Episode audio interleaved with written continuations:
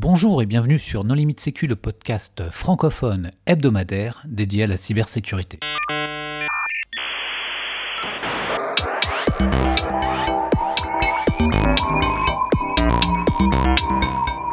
Alors aujourd'hui, un épisode sur les expressions agaçantes en matière de cybersécurité.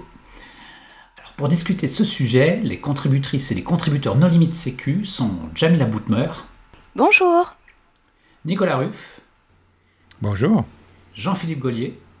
Bonjour. Paul Amar. Bonjour. Hervé Schauer.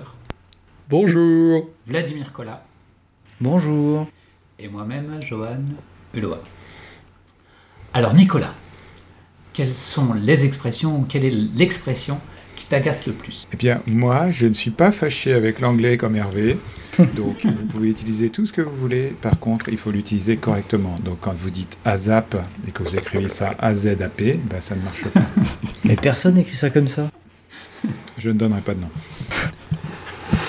C'est pas moi qui écris comme ça. hein. Vladimir? Euh, moi, il y en a deux, trois. Alors, c'est pas vraiment que ça m'énerve, mais que je trouve qu'il y, a des- il y a des termes adaptés en français bien mieux. Euh, typiquement, quand on parle de hache, moi, j'aime pas du tout le terme hache. J'aime bien les termes français condensat et empreinte. Surtout que ça me paraît tellement plus clair. Un condensat, pour moi, c'est hyper clair par rapport à ce que c'est. Et puis une empreinte, on voit carrément l'usage derrière. Donc ça, j'aime beaucoup. Et je trouve que hache, euh, ouais, bon, c'est dommage. Euh, Il y a un autre terme, c'est pareil, j'aime pas du tout l'utilisation en français, c'est le salt qui est utilisé, c'est très crypto j'ai l'impression, mais le salt qui est utilisé en crypto, qui est souvent traduit par sel en français, qui est la traduction littérale, mais juste ça veut rien dire.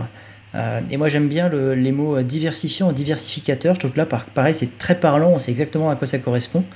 Euh, pour rappel, un salt c'est euh, quand on fait un, condensat, on utilise un diversificateur pour rendre beaucoup plus les beaucoup plus complexes les attaques et surtout éviter les attaques de Rainbow Table.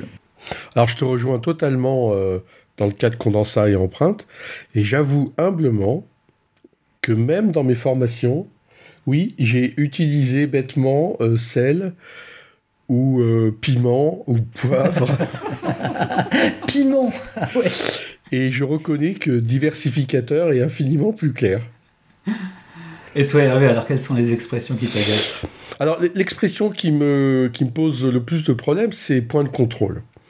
Euh, Il y a beaucoup de gens qui utilisent, euh, qui parlent français, hein, point de contrôle, on a l'impression qu'on parle français, et en fait, ils veulent dire mesure de sécurité avec ce mot-là, parce que euh, ils ont lu security control dans les documents anglo-saxons, et, et ils croient qu'en disant point de contrôle, on va les comprendre. Et ça, ça génère énormément d'incompréhension entre euh, les différents euh, métiers, les informaticiens et les autres. Donc quand on parle de mesures de sécurité, d'un dispositif euh, qui aide à faire quelque chose d'utile en cybersécurité, il faut vraiment dire mesure de sécurité, même si mesure, ça peut aussi être ambigu, parce que on dit aussi mesurer des choses, hein, donc ça peut faire bizarre, mais au moins c'est clair. Et donc, euh, s'il vous plaît, ne dites pas en français point de contrôle pour euh, ne pas désigner quelque chose qui va faire de la vérification, hein, du véritable contrôle au sens français du mot contrôle. Dites mesure de sécurité. Paul?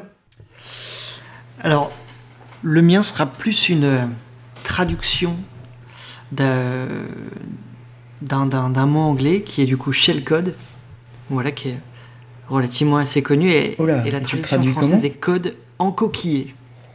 Oh là là. On dirait une traduction littérale québécoise. Mais non, mais Là, est-ce que, est-ce que tu, est-ce que tu, en coquiné ah, ouais. si ça marche peut-être.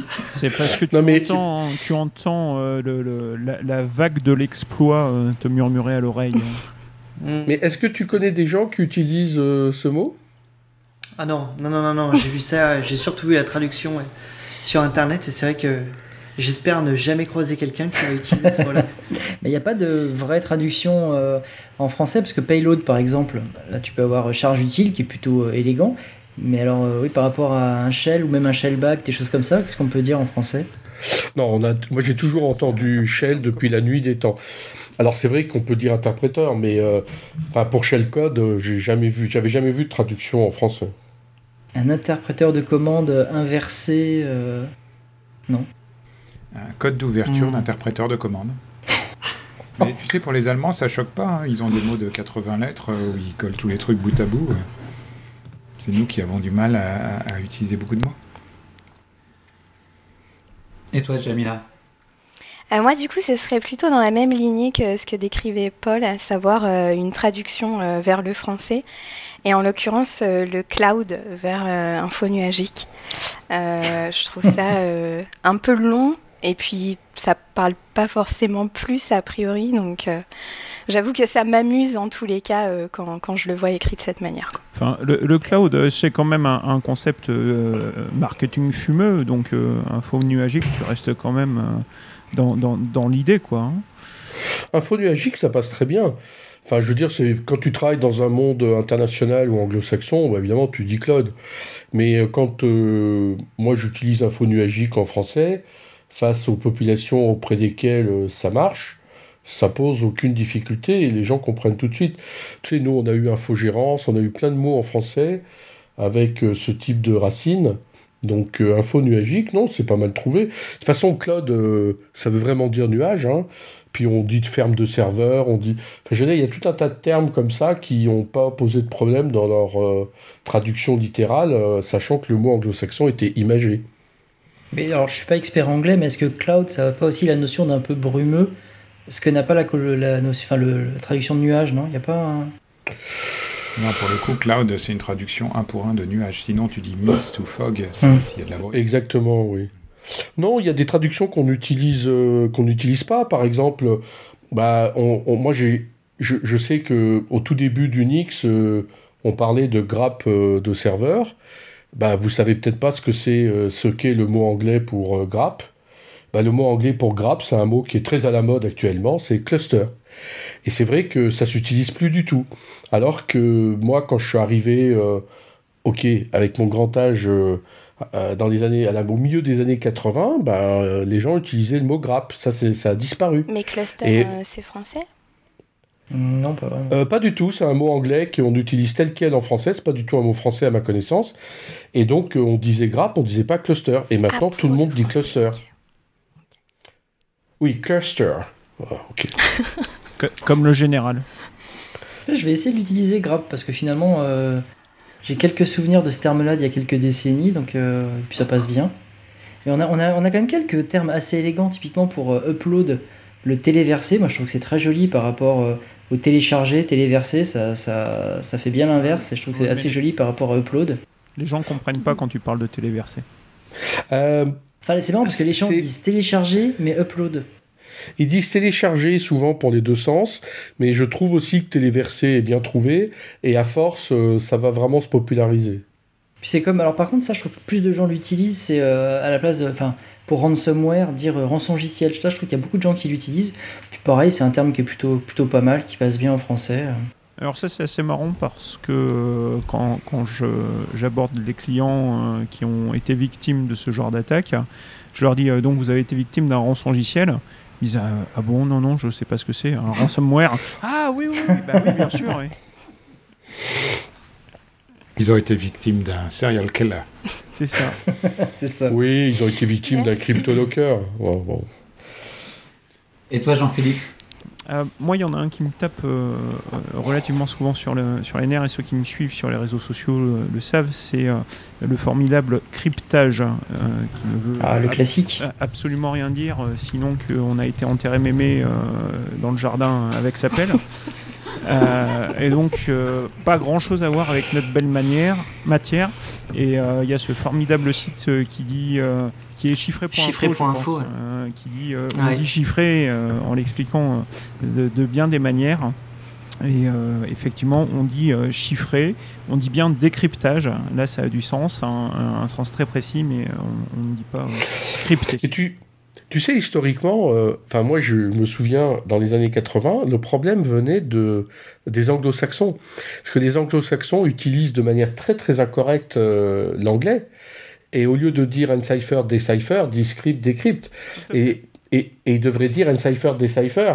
Et en fait, il y a une telle popularité de ce mauvais vocabulaire anglo-saxon qui est devenu complètement universel, bon, à part évidemment dans- auprès des, des spécialistes et des cryptos, que finalement, on a failli On a failli, puisque là, euh, maintenant, les choses sont quand même très claires en français, mais on a failli faire la même bêtise. Mais on y a échappé. Alors je précise quand même que moi, je trouve que l'usage du mot crypté fait du sens. Euh, particulièrement quand tu as du ransomware, parce que là, effectivement, c'est du chiffrement, mais tu ne connais pas la clé. Et donc, c'est exactement la définition du cryptage. C'est chiffré sans clé. Oui, enfin, avec une clé qui est faite pour être euh, connue uniquement de la machine et détruite à la fin de l'opération. Et du coup, C'est- si je peux ajouter vrai. une expression qui n'a pas grand-chose à voir avec le cyber, mais faire du sens, par exemple, euh, moi, ça, ça, ça me hérisse un peu aussi euh, la traduction littérale de l'anglais vers le français. Oui, bah, au jour d'aujourd'hui, enfin, il y en a plein des comme ça. C'était une émission euh, proposée par nos amis de France Culture en collaboration avec nos amis de Sécu. Enfin, tu dis ça, mais moi je t'ai déjà vu t'énerver sur le mot. euh, les gens qui disent euh, on va se focuser ou focus, alors que tu peux en français, t'as juste focalisé. Ou concentré, hein. Enfin, je parlais à JP là, qui s'est déjà énervé sur. Ou solutionner aussi. Moi, moi m'énerver pour du vocabulaire, ça m'étonnerait. Ceci dit, à notre décharge, je tiens à préciser que si vous regardez des, des mangas en VO, par exemple, vous verrez que le japonais est en fait pourri de mots anglais. Et on les identifie en fait dans la phrase, même s'ils les prononcent pas euh, de manière tout à fait orthodoxe. Et il y a une très bonne vidéo d'un anglais qui est en fait devenu professeur de japonais et qui parle avec tous les mots possibles euh, en anglais dans une phrase japonaise. Et effectivement, toutes les langues ont le même problème, qui est euh, cette, euh, que, le, que le globish est devenu pervasif dans le, c'est devenu la langue que tout le monde parle et qui n'a plus rien à voir avec l'anglais. Euh, mais t'as le- T'as le russe aussi. Par exemple, ordinateur en russe, ça se dit computer. Il y, a- il y a plein de mots comme ça. La, la- la vraie question, beaucoup de en mots. islandais, ça se dit la sorcière qui compte. la, la vraie question, la vraie question qu'on pourrait se poser, c'est euh, est-ce qu'on est obligé de tout traduire? Parce que euh, euh, il y, a- il y a des mots qui sont depuis tellement longtemps dans notre vocabulaire ou dans notre paysage que euh, on peut se poser la question est-ce que ça fait vraiment du sens? Comme, comme nos amis québécois le font, faut-il absolument avoir une francisation euh, de euh, tout mot euh, inclus dans notre vocabulaire C'est une question du- d'usage grand public ou pas. Aujourd'hui, la science est en anglais, et donc même un français, un chinois, un russe, il aura tendance à inventer en anglais. Des concepts qui ont été inventés en français, c'est un peu décevant. hein, euh, tout le monde dit proxy, bon, bah finalement, euh, oui, bah, moi j'appelais ça un relais. Bon, Serveur mandataire. Oh putain, quelle horreur. et, et, donc, euh, quand les concepts ont été inventés en français, c'est un peu décevant de les appeler en anglais. Maintenant, si les termes sont très pointus, très techniques, sortent pas d'un petit cercle de spécialistes et de scientifiques, ça n'a pas euh, grande utilité de les traduire. Dès l'instant qu'ils sont d'usage euh, grand public, beaucoup de langues, et je pense qu'il y en a une qui fait bien plus que nous, c'est l'espagnol.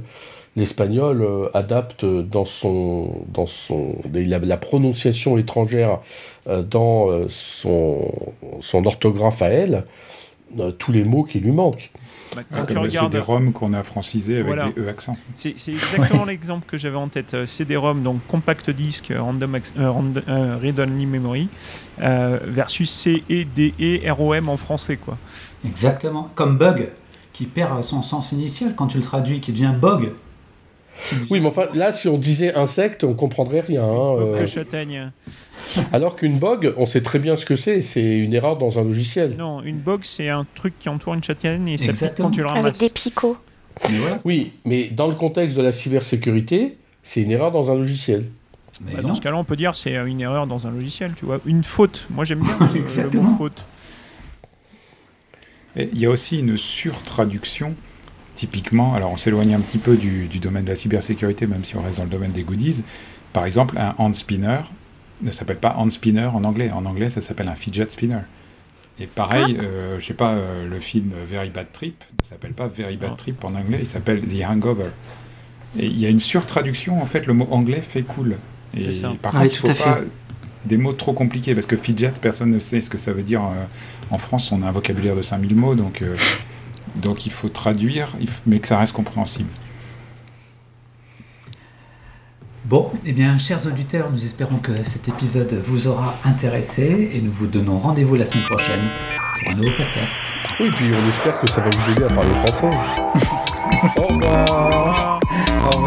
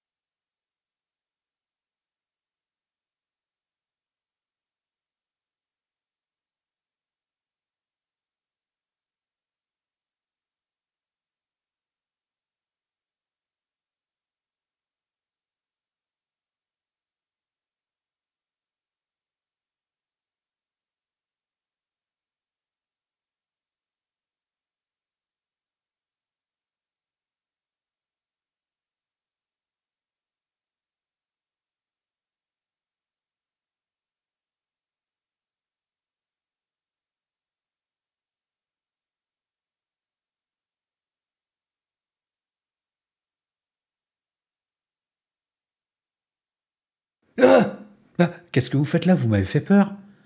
Mais enfin, c'est terminé depuis longtemps. Ah, c'est le 1er avril, c'est pour ça.